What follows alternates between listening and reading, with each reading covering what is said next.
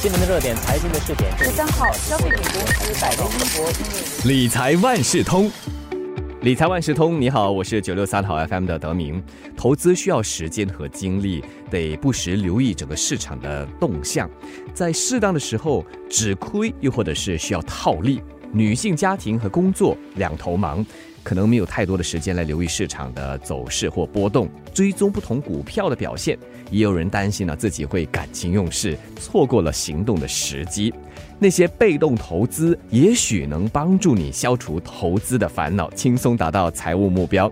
这一期的理财万事通，我邀请华为媒体集团联合早报财经新闻副主任郭淑珍和我们聊一聊什么是被动投资，有些什么好处。淑珍好，德明好。刚才就抛出了一个概念，叫做被动投资，能不能先和大家解释一下什么是被动投资？哎，被动投资就是把买卖的那个次数降到最低。它的目标是通过长期持有，然后取得跟市场一样的回报率。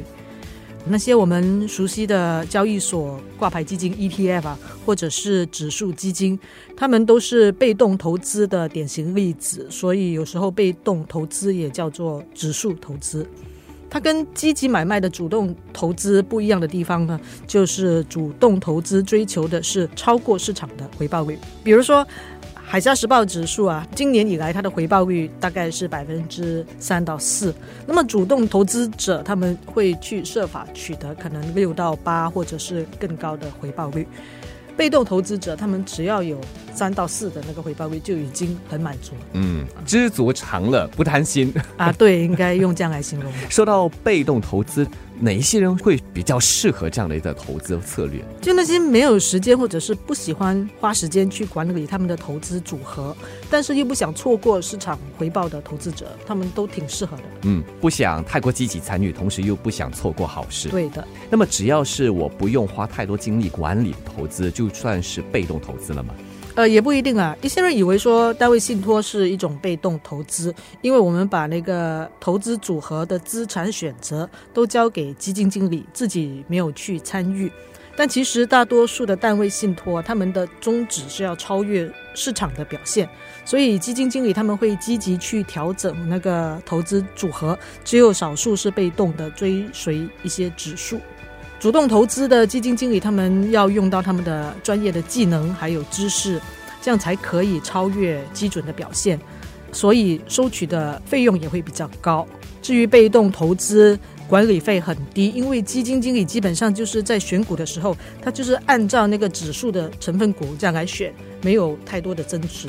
或许你也曾经听过这个概念，叫做被动收入。那被动收入和被动投资一样的吗？啊，是这个被动收入是我们讲退休理财的时候最常用到的。它其实跟被动投资是没有关系。被动收入是指说你不用花时间、不用花精力就可以得到的收入，比如说房租啊、呃利息啊，还是股息的。那么被动投资不一定会产生被动的收入。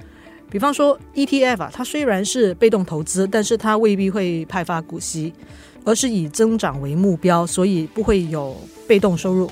如果你喜欢被动投资，然后你又想要有被动收入的话，你就要找到可以满足两个条件的工具。而市面上有一些 ETF，他们其实是会派发股息的。刚才说到两个概念：主动投资和被动投资。主动投资追求的就是优于比整体市场表现还要好的回报率。那是不是主动投资就一定会更赚钱？那被动投资相对来说回报率就比较低。其实这两种投资有各的好处的。我们先说主动投资，主动投资者他们通常是认为说那个市场没有效率。就是说，他们认为不是每一个投资者都可以在同样的时间得到同样的信息，所以他们就可以利用这个所谓的缺陷，通过分析还有选股，这样就可以超越大势的表现。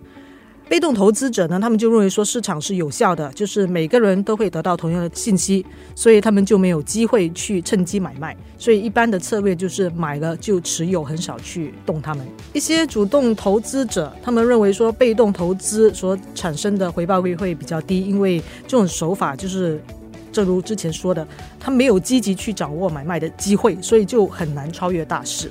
但是如果我们根据标准普尔的计分卡，在过去的二十年里面，美国有超过八成的主动型基金啊，他们的表现比它要超越的那个基准还要差。一些研究就发现，其实经过一段时间以后，市场总是会有回报的。所以，被动投资的策略到最后一定会带来一些回报，而且它还可以起到降低风险的作用，因为它的投资组合是很多元的。嗯，但是我相信呢，还是有不少投资人认为，主动投资的回报还是会比被动投资来得好，对吧？那要看是在哪一个市场啊？研究就有发现，被动投资你用在股票市场是有效的。在美国过去十年里面了，主动型股票基金的回报率每年是比被动型股票基金低了差不多百分之零点五六。那么在债券市场的话，那个情况就是相反的。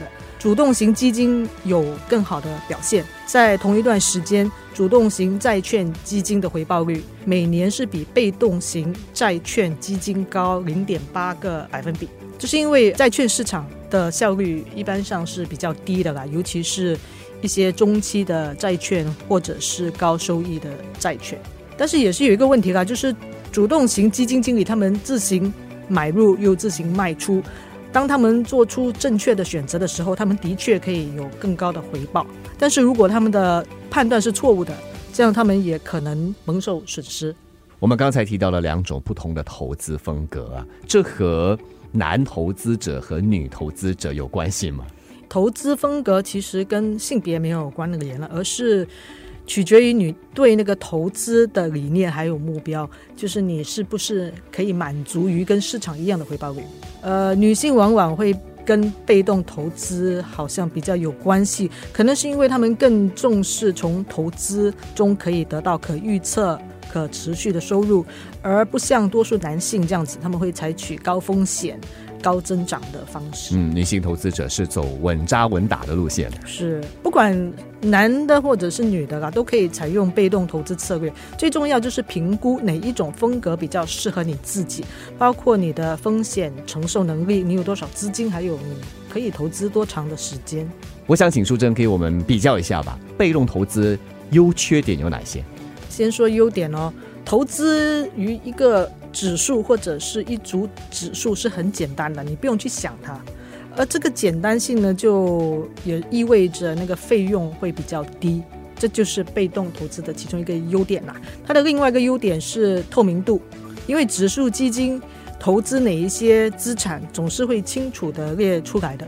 比如说 ETF，它每天都会列出它所持有的股票，但是你说单位信托的话，它有时候一个月，有时候每个季度才会汇报一次。另外一个就是被动投资可以减少市场在波动的时候对你的情绪的那个困扰，因为你不用一直去盯着那个市场看，所以你的心情就不会跟着市场起起落落。嗯，缺点呢？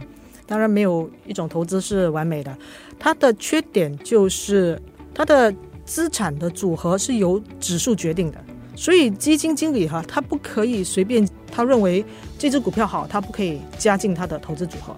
而他觉得这只股票不好的话，他也不可以说把它去除掉。嗯，听起来好像少了一些灵活性。是的，因为它就是要追踪一个指数嘛，所以又有另外一个问题，就是它可能没有办法投资到一些新兴的企业，因为那些公司要纳入一个指数，通常它的规模要达到一个程度，所以被动投资可能就没有办法参与到未来之星的那些早期的成长。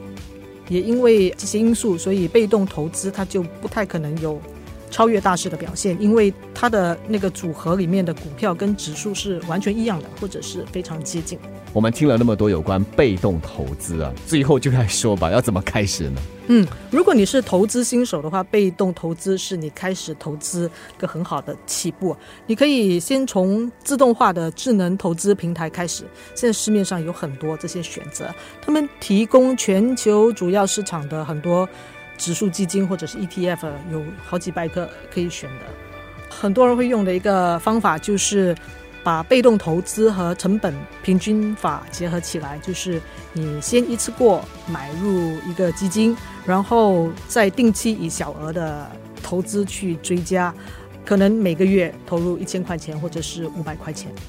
今天给大家说被动投资，被动听起来哈显得消极，少了这主动性。但是在投资这块呢，其实也有它的强处，平躺着或许还可以让你赚到一些钱。